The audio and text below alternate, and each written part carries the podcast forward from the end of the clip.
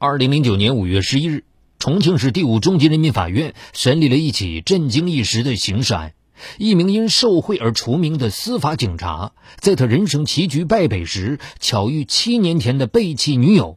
没想到，当对方怀着歉意试图帮他走出人生低谷时，却走进了他精心布下的致命陷阱。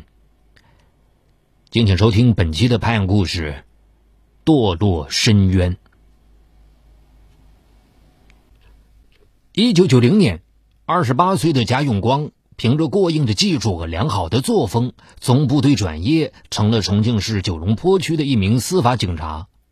穿上向往已久的警服那一刻，贾永光既兴奋又感叹，并暗自立誓做一名好警察。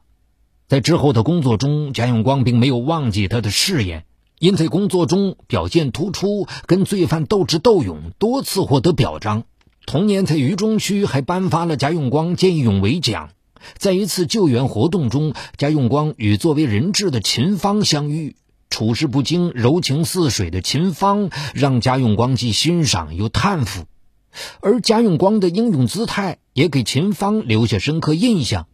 经过几个月的接触，两人在朋友羡慕的眼光中走进了婚姻的殿堂。婚后的生活渐渐磨平了当初的那种激情，很快恢复到平淡如水的琐碎日子。贾永光因工作常常通宵达旦，生活没规律，让他和妻子的沟通几乎成了奢侈。渐渐的，两人都对婚姻失去了希望，这段爱情终于走到了尽头。受到这场失败婚姻的打击，贾永光对爱情陷入了绝望。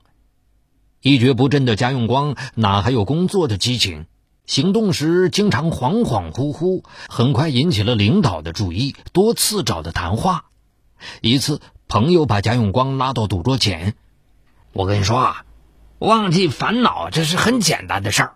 正所谓情场失意，赌场得意，不如陪哥几个酣战一夜。”或许是朋友的照顾，贾永光每次出手都满载而归。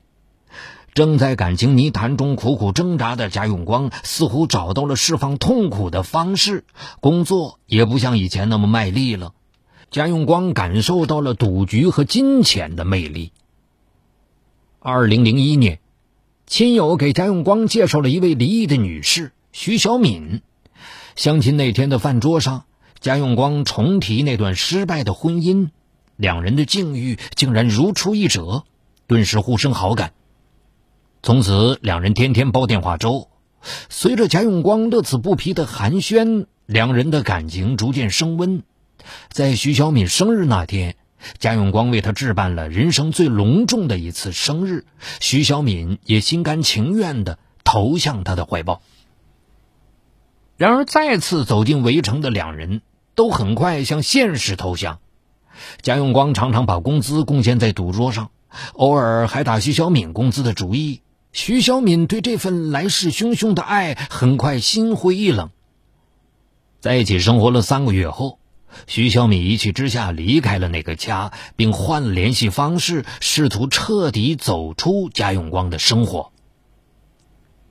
贾永光怎么也没想到，自己感情生活会如此糟糕。经过两次感情重创之后。贾永光开始自暴自弃，工作彻底跌入低谷。他整天不是在麻将桌上，就是在酒桌上度过。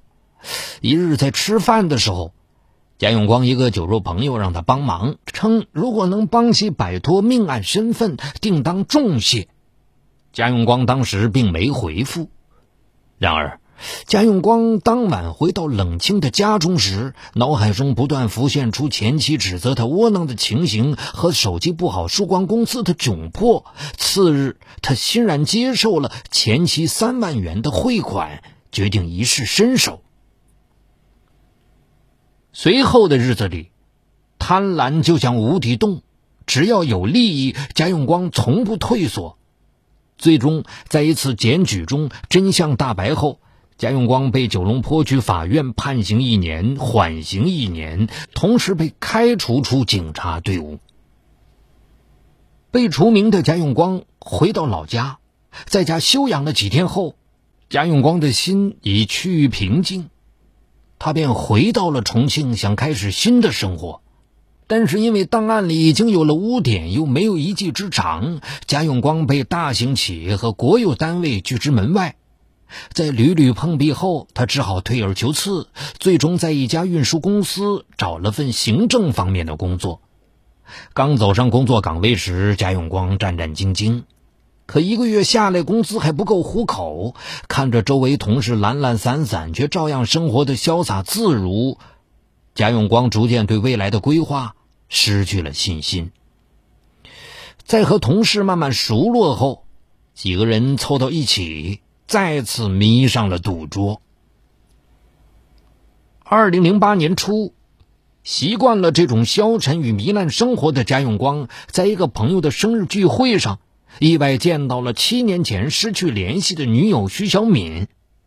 七年没见，徐小敏依旧那么温柔漂亮，瞬间勾起了贾永光的回忆。可让贾永光痛苦的是，这个叛逃女友心早已另有所属，但他还是鼓起勇气来要了对方的手机号码。随后的日子，在贾永光的热情攻势下。徐小敏再次同他建立起联系，两人成了好朋友。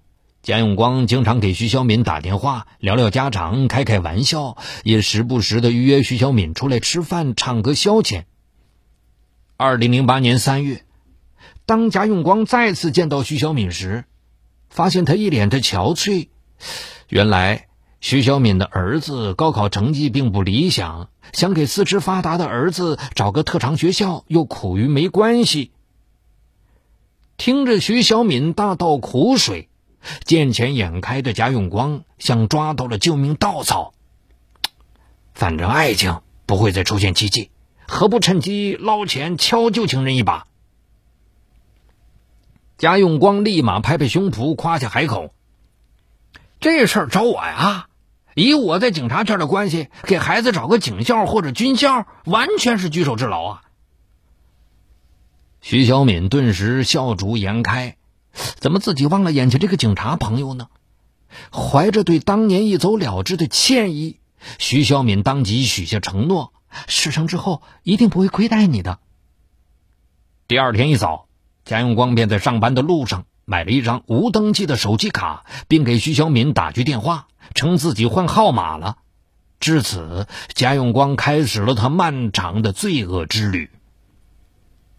四月初，贾永光对徐小敏说：“准备将孩子送到本地的警校读书，并正积极的打通关节，让他等消息。”几天后，贾永光透露需要一大笔钱疏通学校的关系，徐小敏立刻毫不犹豫的凑齐了三万元交给了贾永光。贾永光拿到钱后，立即奔赴赌场，春风得意，不亦乐乎。每次当徐小敏约贾永光吃饭，以便于打听进展时，贾永光临行前都想好对策，不让自己露出丝毫破绽而断了这条财路。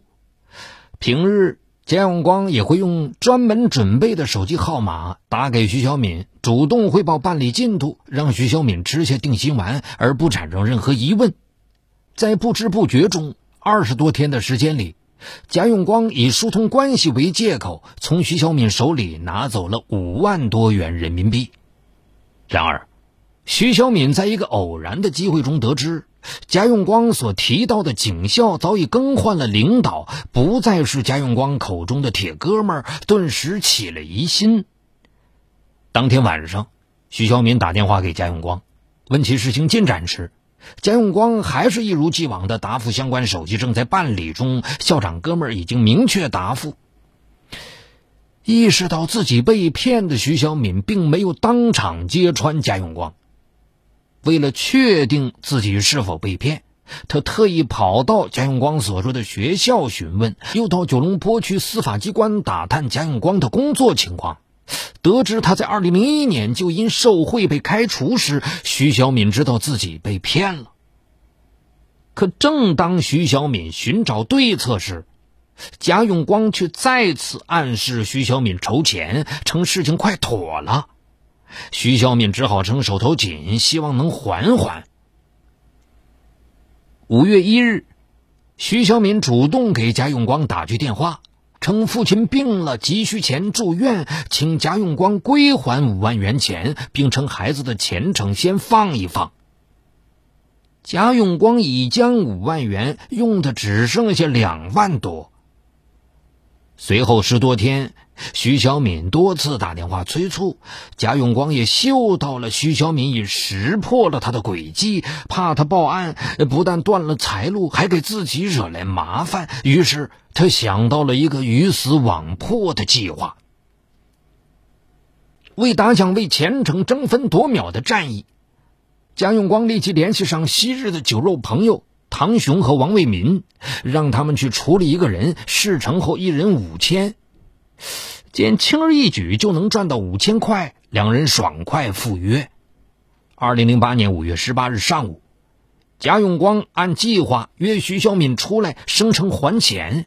徐小敏答应后，贾永光便带上两个朋友来到约定的餐厅。吃到尽兴时，贾永光故作意外的叫道：“哎呀，糟了，忘带银行卡了。”只能麻烦你跟我一起回去取钱了。随后，徐小敏跟着贾永光等四人来到贾永光家楼下，贾永光示意朋友在楼下等。